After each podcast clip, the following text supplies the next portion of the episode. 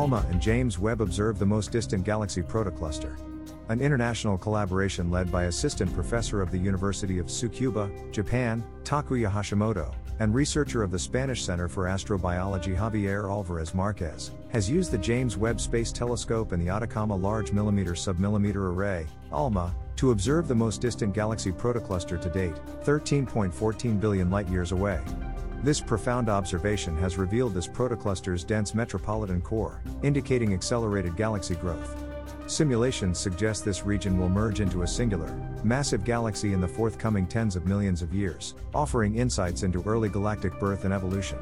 Studying how individual stars are born and die in galaxies, how new stars are born from remnants of old stars, and how galaxies grow are important themes in astronomy, as they provide insight into our roots in the universe.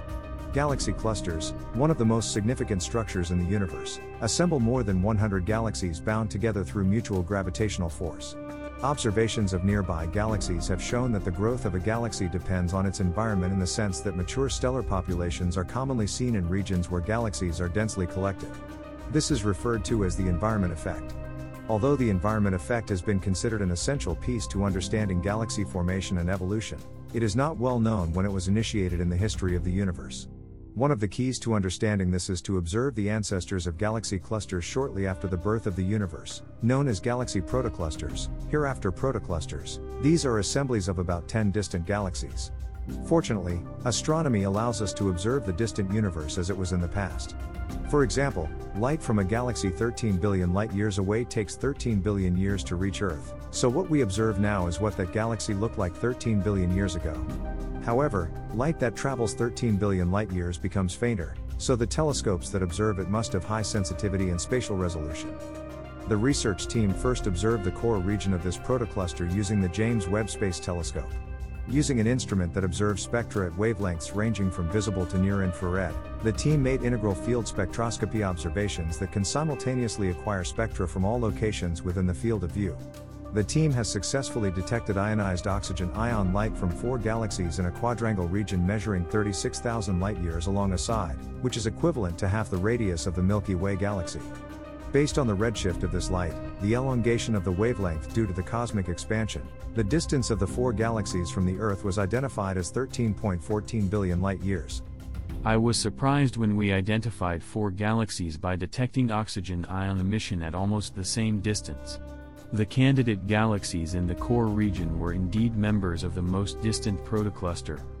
Says Yuma Sugahara, of the University of Waseda and National Astronomical Observatory of Japan, who led the James Webb Space Telescope data analysis. In addition, the research team paid attention to the archival ALMA data, which had already been acquired for this region. The data captures radio emission from cosmic dust in these distant galaxies. As a result of analyses, they detected dust emissions from three of the four galaxies. This is the first detection of dust emission in member galaxies of a protocluster this far back in time. Cosmic dust in galaxies is thought to be supplied by supernova explosions at the end of the evolution of massive stars in the galaxies, which provide the material for new stars. Therefore, large amounts of dust in a galaxy indicate that many of the first generation stars in the galaxy have already completed their lives and that the galaxy is growing.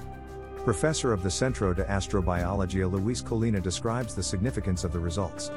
Emission from cosmic dust was not detected in member galaxies of the protocluster outside the core region. The results indicate that many galaxies are clustered in a small region and that galaxy growth is accelerated, suggesting that environmental effects existed only 700 million years after the Big Bang. Furthermore, the research team conducted a galaxy formation simulation to theoretically test how the four galaxies in the core region formed and evolved.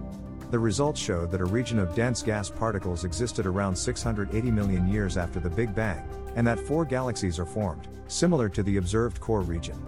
To follow the evolution of these four galaxies, the simulation calculated physical processes such as the kinematics of stars and gas, chemical reactions, star formation, and supernovae.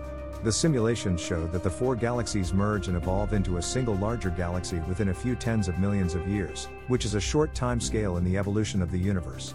We successfully reproduce the properties of the galaxies in the core region owing to the high spatial resolution of our simulations and the large number of galaxy samples we have. In the future, we would like to explore the formation mechanism of the core region and its dynamical properties in more detail. says Yurina Nakazato, a graduate student at the University of Tokyo, who analyzed the simulation data. Javier Alvarez Marquez, of the Spanish Center for Astrobiology, says, We will conduct more sensitive observations of the protocluster A2744Z7P90D with ALMA to see if there are any galaxies that were not visible with the previous sensitivity. We will also apply the James Webb Space Telescope and ALMA observations, which have proven to be very powerful, to more protoclusters to elucidate the growth mechanism of galaxies, and to explore our roots in the universe.